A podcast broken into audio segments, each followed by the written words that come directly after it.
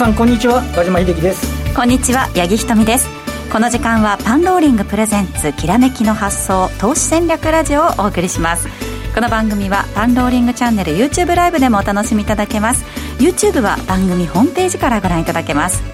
では早速今日の番組ゲストをご紹介しましょう。ミスターヒルトンさんです。どうぞよろしくお願いいたします。よろしくお願いいたします。よろしくお願いいたします。すごい久々ですね久しぶりですね。ご無沙汰しております。私この番組では初めてということで、はい、どうぞよろしくお願いいたします。今日も日経225のトレードについてしっかりと教えていただきます。ここでパンローリングから今後のセミナーのお知らせです。過去十数年以上着実に年間プラスを維持してきたオクトレの羽根秀樹さんのイベント投資クラブが9月20日からスタートしますイベント投資といえば日経平均に新規採用された3銘柄ですね。村田製作所は前日比プラス5.5%キーエンスは前日比4.9%など上昇が目立ちましたよね。市況が良くても悪くても新規採用された銘柄を ETF などを運用するファンドなどが大量に買ってきます。このような銘柄をファンドより先回りしようというのがイベント投資で他にもトピックスの再編や公開買い付け株主優待狙いなどさまざまなイベントがあります。講師の羽秀樹さんは過去10年以上も着実に年間プラスを維持して億を稼ぐ個人投資家でありそのアイデアや検証などは説得力があり魅力ある投資法です。詳細やお申し込みは番組ホームページからどうぞご確認ください。それでは早速番組を進めてまいりましょう。この番組は投資専門出版社として投資戦略フェアを主催するパンローリングの提供でお送りします。ではここからは和島さんに株式市場についてお話伺ってまいりますが、えー、今日の日経平均ですね。終値、ね、3万447円37銭ということで小幅高となりました。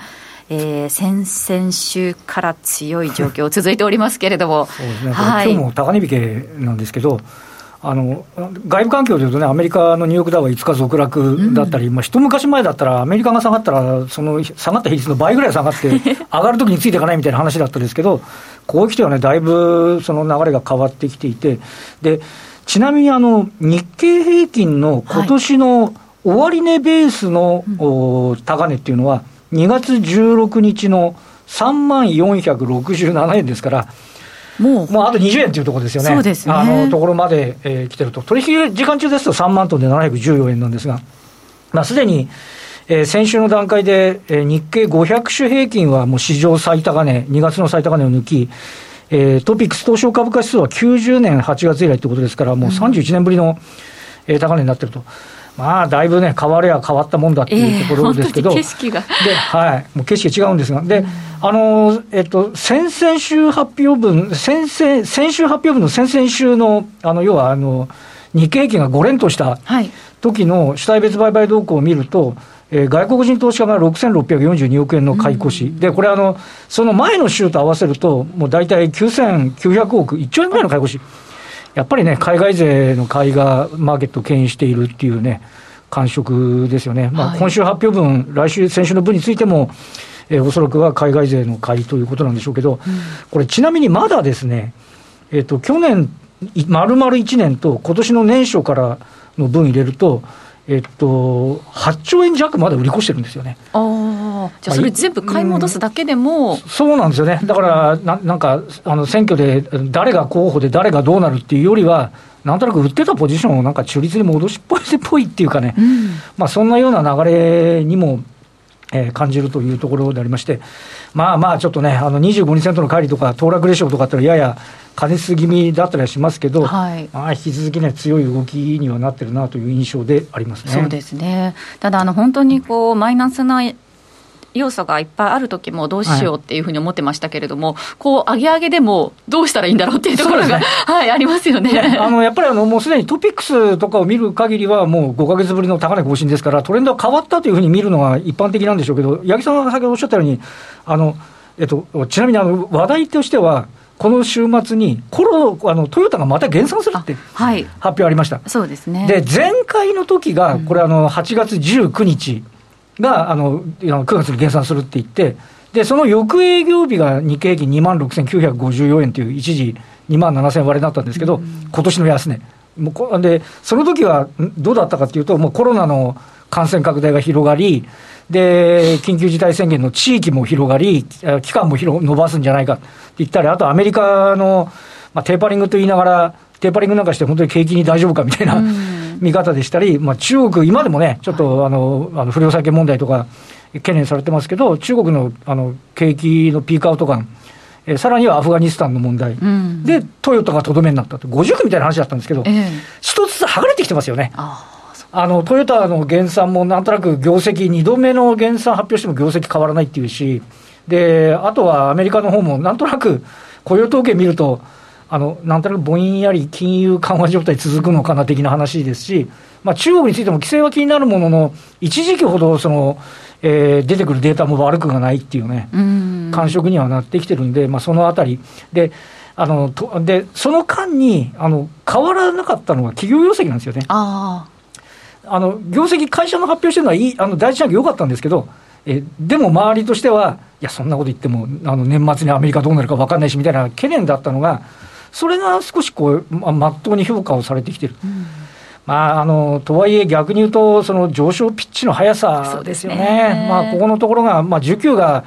いいうちはっていうところですけど、ここがどこまでね、あの上値を追っていけるのかどうかっていう部分っていうのが、まあ、注目されると、うん、あともう一点は、あの物色動向としては、あのまあ、今でも海運とかあの鉄鋼はそこそこ強いんですけど、ここに来たの先週以来ぐらいに、半導体の一角が上場来の高値を抜ける、あのレーザーデックをはじめとして、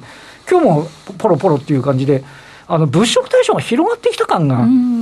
ありますね。あの今日はちょっと一部、えっと、HIS の決算が悪くて、えいわゆるその経済再開関連というのはちょっと動き鈍かったですけど、あのそうでないところは、なんとなくこう出遅れ、出遅れを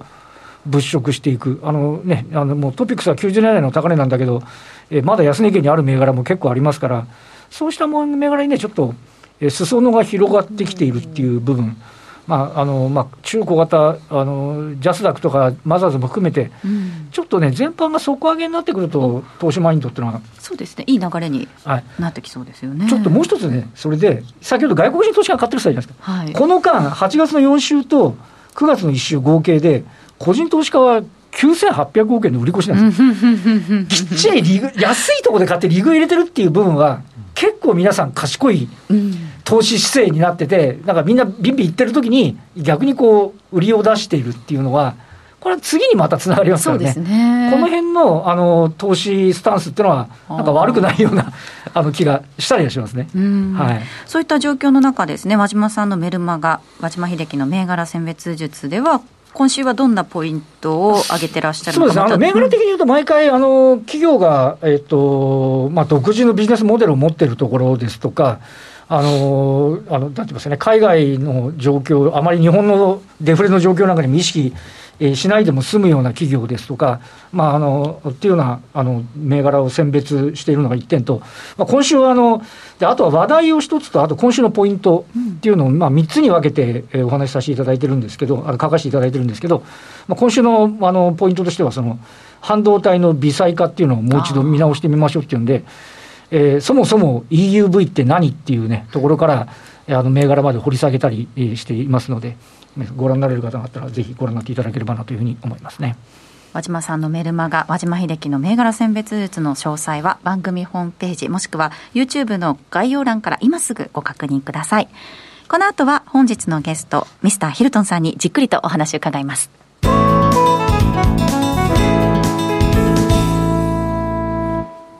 改めまして今日お招きしたゲストはミスターヒルトンさんです。どうぞよろしくお願いいたします、はい、よろしくお願いいたします。よろしくお願いします。今日もたくさん資料をお持ちいただいたので 早速見てまいりましょうか。時間内に終われるといいかな。はい、はい、日経225短期トレードにおけるシナリオ作成と題して資料今日はお持ちいただきました、うん、そうですね、うん、はいまあシナリオ作成というとねなんかこうシナリオ作家じゃないんだから、なんか文章をずらずら書くのかなとか、そういう感じにふうに思われる方もいらっしゃるかもしれませんけれども、私の言うところのシナリオというのは、あまあ、トレードは戦略的に、えー、なんて言うんでしょうね。きちっと計画的にと言いますかね、はい、うん、そういう自分なりのプランを立てて、うん、トレードしましょうよということですね。えー、私のやってるのは、まあ、超短期トレード、デイトレードなわけですから、えー、デイトレードでそんな、えー、シナリオって立てられるの、そんな短い時間でね、えー、そのシナリオなんて、えー、存在するのというふうに思われる方はいらっしゃるかもしれませんけれども、うん、あの、例えば今現在あるその価格から上に行った場合、下に行った場合ってやっぱ当然動きが出るとあるわけですよね。うん、その時に上に行った場合こうしようとか、下に行った場合こうしようというのを、まあ、シナリまあ、えー、計画的に、えー、そこでトレードする。それがまあシナリオトレードというふうに私は、えー、定義づけていますけれども。はい。はい、なぜそもそもそのシナリオを作らなくちゃいけないんでしょうか？あの、シナリオ作れないと、結局、行き当たりばったりトレードしちゃうんですね、個人投資家っていうのはね。なんとなくこう上に来たから、えー、売りましょうとかね。なんか、えー、人間ってやっぱり高い売るってなると高い時に売りたいじゃないですか。そう売ると、えー、いうことになると高くなったら売りましょうっていう考え方もあるだろうし、またもしくは順張りの人だったら高いからさらに上がるかもしれないからまた買おうっていうこともあるだろうし、そういうふうになんて言うんでしょうね。その時の気分だとかそういうものにもね、流されやすくなってしまいますので、やはりその、売るにしても買いにしても、やっぱり意味のある、理由のあるところでやりましょうという意味で、あらかじめこうなったらこうするというのを決めておきましょうということですよね。えーこのシナリオ作成の目的というのを、はい。えー、3つにまとめていただいていますが、はい、そうですね、はい。まあ、ルールをベースにしたシナリオ作成っていう、思いつきをなくすということですね、うん、あとはまあ準備をする、まあ、要するにシナリオを立てるということは、やっぱり準備をしなきゃいけないということですね、で相場、トレードのルールを分かってなきゃいけない、自分なりのルールがなければいけないということですね、えっと、そういうものを、えー、持っていることで、えー、自分のトレードスタイルっていうのは一貫性が保てるということになりますよね、はい、行き当たりばったりになりませんよということですよね。基本的に225の先物の売買そういうことですね。だからやっぱり、あれですね、勢いでついていっちゃって、なんか、玉砕とかってまあ、大体パターン的にそういうふうになる人も多いんじゃないですかね。やっぱりね、うん、と思いますよ、やっぱりね。はい、特に全然わからないでやったら、そういうふうに流されるかなという。で、大体、あの、売りも買いもね、やっぱり、うん、その、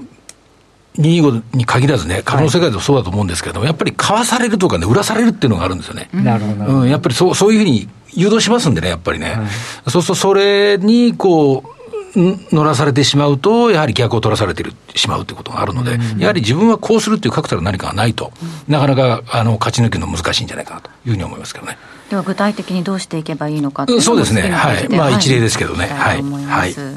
えー、意識するポイント、明確にしておくことも重要だ、ね、ということですね。まあ、意識さしておくポイントを明確にしておく。では、意識するポイントって何って言ったら、まあ、そんなたくさんはないんですよね。はい、例えば、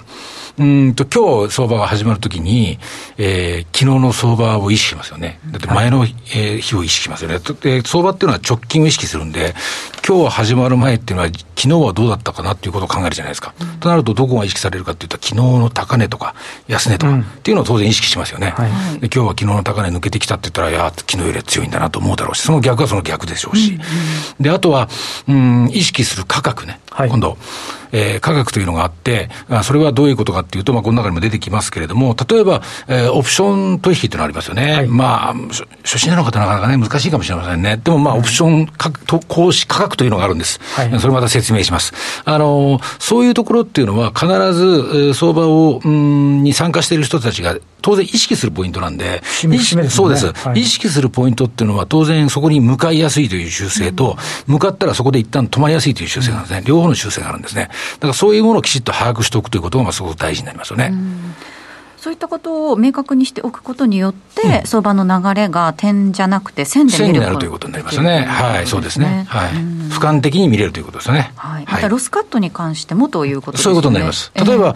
えー、今日が高値がもし3万円だったとしましょうね。はい、2万9990円で、売ったとしましょう、はいうん。ロスカットどこにしますかってなった時に、3万円でロスカットしちゃダメなんですよ。3万円で止まるかもしれないから、さっき言ったあれだと、意識するポイントっていうのは向かいやすいけど止まりやすいんで、はい、3万円でロスカットしちゃうと、もったいないじゃないですか。止まっちゃうかもしれないんで。だったらこれは、えー、意味のあるロスカットになると、3万10円でロスカットするのが意味があるってことですね。それがロスカットのポイント、意味のあるロスカットポイントってことですね。ですので、そういうことを分からないと、うん、うん、結局ロスカットポイントも決められなくなっちゃうんですね。やっぱり3万円の大台を超えて、当円ついたら、これはちょっと上かもしれないから、ロスカット売ってたら、ロスカットしとかないとまずいそういうことになります。そういうことになりますね。はい。そういう考え方を、まあ、コツコツこう、継続するわけですよね。そう。たたまには3万10円抜けになって、ロスカットしたらそこから戻っちゃうってこともあるんです、それは。はい、ただ、要はロスカットっていうのは、自分自身がここですれば大良かったんだよっていうことを納得できればいいことなので、はい、結果的にね、3万10円でロスカットしたら3万10円が高値でしたってことがあっても、これは仕方がないんですよ。うん、要は自分がそこの意味合いのあるロスカットポイントっていうのを明確にできればいいってことですね。うん、そういうことをやっぱシナリオを作る中で、えー、そこら辺も含めて、うん、作っていくということになりますね。なるほど。ではシナリオを作成する手順というのもお持ちいただきました。それも見ていきましょうか。はいはいまずは現在の価格を把握しておくそうですね、えー、現在の価格を把握しておくっていうことですね、今どこにあるんだってことですよね。で、そこから上に移動した場合、うん、まあ上に移動した場合は、えー、まあ勢いがあると、まあ一応仮定しますと、そこからさらに上に行くかもしれない。じゃあ買おうかという選択肢と、ここまで一旦のであれば、ここで売りが来るかもしれないから売ろうという考え方もありますね。うん、2種類ありますね、はい、下も同じですよね。下に行きました。うん。さらに下に行くという選択肢と、あとは、ここまで下に来たんだから、一旦ここで買われるという選択肢があると思うんですね。で、それを、なんとなくそういうふうに思うっていうんではなくて、上に行った場合、うん、こうなったら売る、こうなったら買う。下に行った場合、こうなったら買う、こうなったら売るという、その、それを明確にしておけば、うん、そういうふうになったら、えー、買えばいいし、売りば、売ればいいしという、うん、まあ選択肢ですね。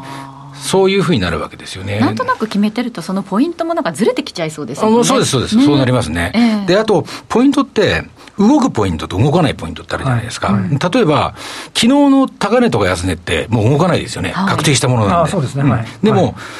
今日、今現時点での高値安値って、もしそれが更新されたら高値安で変わるじゃないですか。で、さっき言ったオプション行使価格なんていうのは、絶対に変わらないじゃないですか。だから、変わる、えー、ポイントと変わらないポイントっていうのがあるんで、はい、そこをきちっと変わったら更新しとかなきゃいけないですよね。はいはい、そういう作業がまあ必要になりますよね。なるほど。はい。でもほとんどの方それやってらっしゃらないんじゃないかなと思うんですよね。ただまあすごく難しいことではないので、えー、そういう癖をつければいいってことですね。なるほど。はい。その癖をつけるためのポイントっていうのを改めて見ていきたいと思うんですが、はいはいはい、えー、シナリオ作成のための6つのポイント。まあこの場合ね、6つのポイントっていうふうに出しましたけれども、まあ、うん、えー、もっと上げればもっとあるんですよ。で、この中でまあ6つ出てきますよという意味ですけれども、例えば、えー、この場合まあ、チャートにこう線が引っ張ってありますけど、これ9月8日、まあ、つい最近のチャートですよね。はいえー、なんですけれども、まあ上に、一番上にあるポイント1っていうのが、もうこれ前日の高値がここでした。これに3万飛び250円でしたかね。で、3万飛び250円って何かって言ったら、これオプション行使価格でもあるわけですよね。うねうん、ですよね。はい、で、まあそれが、まあ前日たまたまそこで止まってる。だまあそれ、結果的に、えー、資料作るからそういうの持ってきたんじゃないかっていうふうに思われるの嫌なんだけど、前日の高値がまあオプション行使価格で止まるって、もうこれたまによくあることなんですよ。なのでやっぱりそこがポイントの一つの、えー、着地点になったっていうことになりますよね。高値ですからね。で、あと、ポイントの2、これは当日高値。これは先ほど申し上げましたけれども、これは変わるポイントになりますよね。でもこの場合だったら、まあ、えー、例えば、うん、左から1、2、3、4、5本目の陰線あたりで見た場合、今この、この時間帯とすればですよ。左から5本目にあるこの陰線ですね。えー、そこで見た場合、えー、直近の当日の高値っていうのはその1個手前のポイント2というところの当日の高値と、そこがポイントになりますよね。そこは当然意識されるポイントではあります。っていうことになりますよね。で、今度、ポイントの3は何かっていうと、今度、これ V アップってところ線が引いてあるんですけど、実は僕はあの、の手法の中で V アップっていうのは非常に大きな、その、なんて言うんでしょうね、V アップに絡む、絡み方で、うん、えー、相場のちょ目先の動きが分かり、分かるというのが私の中の一つの手法としてあります、ありますので、まあ、V アップがここにありますよと。当日の過重移動平均、ね、そうです、過重移動平均ですよね。はい、まあ、出来高を加味したい移動平均、移動平均みたいなもんですね、要するにね。で、あとは、えー、ポイントの4。これはまあ3万円という、先ほど申し上げましたけど、3万円という大台ですよね。はい、これはまあ当然意識されるポイントなんで、この3万円というところですよね。うん、で、ポイントの5っていうところは、これ前日の安値。これ上の1と反対ですよね。前の日の安値はここでしたよというところですよね。うん、これはまあ線を引いておくと。うん、で、あと、応用的にはこのポイントの6っていうのがあって、これ陰線の連続ってあるじゃないですか。はい、で、これ15分足なんですけど、15分足でね、これ陰線がこれ連続してますよね。陽線はその間に1本も出てません、この間に。と、うん、いうことはこれね、15分足なので、4本以上、まあこの場合だったら4本以上陰線が、まあ途中でより引け同連がありますけれども、陽線が出てないから、陽線が出ないのが5 4本以上続いてるわけですよね。うん、という時っていうのは、一つの一定の時間内に、えー、陽線が出ないということは、これはこの間に弱い下向きの力が強く働いたってことになります。で、これ時、じゃあどういうふうに仕掛けるんですかってことなんですけど、これ詳細するとすっごい時間かか、なっちゃうんであれなんですけど、要は、僕が注目するのは、陰線のな、が続いた後に、次に陽線出てるじゃないですか。はい、実はこれポイントで、陰線が続いた後に陽線が出ると、相場始めたばっかりの人っていうのは、陽線が出たから、ああ、ここでそこを打ったって思っちゃうんですよ。わ、かります、気持ちは。大体そうなんです。はい、大体そうなんですよ。でもね、そういうふうに考えると、トレードって本当できなくなっちゃう。なぜか、なぜかというと、そこを当てるのってすごく難しいんですよ。これ点を当てなきゃいけないんで。だったらどういう発想をするかって言ったら、反対の足が出るじゃないですか。で反対の足が出たら今度、さらにそこからまた、この場合だったら陰線が続いて陽線が出たら、次にまた陰線が出るのを待った方がトレードはしやすいんですね。なるほど。うん。で、なぜかというと、はい、これ仮説ですけど、陽陰線の中に出た陽線が、これが切り返す、はい、買い方が今度頑張っちゃうぞっていう陽線なのかどうかなんてことは、その当時、当人でないと分かんないじゃないですか。そうですね。で、要は、売り方が買い戻したらどうなりますか？陽線出ますよね。はい、うん。だから、その要線っていうのが、単に、もしかしたら利食いをした要線かもしれないですよね。うん、なので、その、その時その時の陰線、陽線の性質っていうのは、誰にもその時点でわからないってことですね。と、うん、いうことはわからないから、あ、これは切り返したと思って、じゃあ、次の足で買っちゃおうっていうのが一番危険なトレードだと思います。うんうん、むしろそれよりも反対の足が出たんだけど、さらにまた、さっきの足がまた出始めたよっていうところを狙った方が、トレードとしては狙いやす狙いやすい。あや戻しだったみたいな。そういうことですね。うん、そういうことですね。ああ、利食いが終わったからまた下がんな、みたいな形ですかね。うん。そういう考え方をした方がいいですよということです。なるほど。はい。またというお話いただきそうですね、もうこれ、ずっとしてるから、まあ大体あれかなと思うんですが、一番上の一番のところ、3万250円というところ、うん、うん、これなんかもやっぱり、前日の高値とオプション行使価格が重なっているので、やっぱりここは意識されやすくなるので、近づくとやっぱりそこにつきやすくなるってことですよね。うん、そういうことをもう把握しておいて、うん、そこで、じゃあここまで来たら、じゃあ売ってあげようとか、買ってあげようとか、ということを、そこにまあ、ちょっとずつこのルールが入ってくるんです、今度ね。さっきの V アップのところもやっぱり、えー、V アップをどういうふうに超えたら買いますよ、どういうふうに下回ったら売りますよっていう、そのルールをこしらえておいてあげると、はい、そうならないときは何もしなくていいんですよね。うん、そうなったときだけすればいい。だから、その時の雰囲気だとか気分によってトレードするということがなくなると思うんですよね。うん。ただそのシナリオ作成のためのルールを作るっていうこともやっぱり大変難しいことだと思うんですが、うん、そこに関して言うと、そのヒルトンさんのデイトレードスクールが、うん、あのこういうシナリオ作成のためのルールっていうののノウハウを教えていただけるそうですね、シナリオを作ることをもちろん教えお教えするんですけど、それより何よりおっしゃるようにね、あのそのルールって何なよ何なのっていうことになるじゃないですか、そのルールも当然お教えします、それをお教えした中で、それらを使ってシナリオを作るにはこういうふうにやりますよということをお教えするわけですよね。えー、ミスターヒルトンのデイトレードスクールリアルタイムレッスンの先行案内を現在募集しているということです、はい、前回も大変好評だったんですが、えー、デイトレードスクール現在リニューアルしてスタート準備中ということなんですね。すね。はい、今先行案先行案会に先行案内にごご登録をいただいた方には、はい、サンプルやセミナー情報などお得な特典が配信されるそうですね。先ほど申し上げたそのサポレジっていうのがあるんですけど、はい。うん、これあのポイントがその日の相場に、まあ、おそらくこの辺りを動くだろうなという、うん、えー、価格を、こう、全部こう、中にですね、どこに何のポイントがあるかってことが網羅されてるんですね。で、これなんかあると、うん、あの、最初にこういうシナリオトレードやり始めたばかりの方っていうのは、割とこれ使えると思いますね。便利だと思いますよね。そうですね。そうしないと、多分僕らがこういうのなくても、パッと見たときに、あ、これはこうだった、ああだったってことは大体わかるんですけど、はい、最初のうちってやっぱり線を引いたり、何かがないとわからないと思うんですね。うん、そういうものをまあご提供しつつ、ということになりますね。その他にも見るとね、オプションの権利行使価格125円のところに線引いてあったりして、あ、なるほどと思いますね。そうです、そうです。はいはい、あの、オプション行使価格なんかもね、250円刻みのところは皆さん気づくじゃないですか。大体知ってますもんね。そうすると、その間の125円のところは分かんないよってことになるんで、はい、うん、そこら辺もちょっとこう分かり、分かりやすくしておいて、えー、最初はそれを見ながらやっていただくという形になりますかね。なるほど。はい。えー、その他にもあの動画も盛りだくさんで1か月に一度のレッスンなどもあるというありますね、はい、週に1回ぐらいは動画の提供ということですね。まずその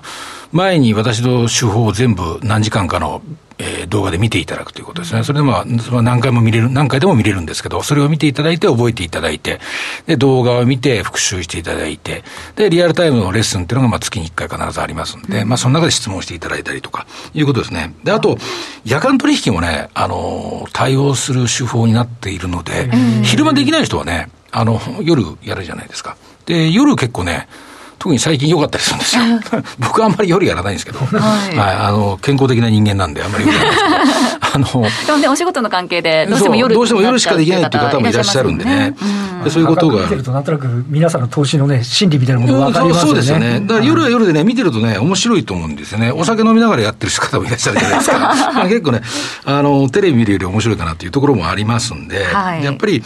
あのーまあ、僕の得意の時間帯っていうのは、当然自分がやる時間帯っていうのは、まあ、朝の9時ぐらいからということで、うん、まあ、10時ぐらいまでなんで、1時間っていうのが一番僕の中では、うん、あの、利益を取りやすいというふうに考えていますけれども、はい、まああ、そうじゃない時間帯でも全然対応できますよということになりますよね。デイトレスクールでは、朝9時の寄り付きの前の市場の動向からリアルタイムでそうですね。そうですね。ですね。はい。えー、こちらで学んでいただきますと、先ほどお話しいただいたようなデイトレのシナリオを立てられるようにもなりますし、はい、ただ攻めるだけではなく、うん、えー、防御ですね、さっきのロスカット。ロスカットですね、はい、はい、損切りポイントが明確になるということで、ですね。はい、あともう一つ気になるのが、そのマーケット参加者の群衆心理を理解できるようになるというところですね。あの結構心理の話もね、そのリアルタイムのあのレッスンの時にね、お話をさせていただいてるんですけど、やっぱりね、人間の心理っていうのがどうして負けちゃうのか、負ける心理の方に、えー、持ってかれてしまうのかっていう、そのメカニズムが分かってないと、うんあの、ただ単に私は気が弱いからとかね、うん、そういうふうに考えちゃうんでね。でね。でも、決してそうではなくて、普通の人が普通に行動すると、相場に負けるように持ってかれちゃうんですよ。だからそのメカニズムっていうのを分かると、じゃあそのやり、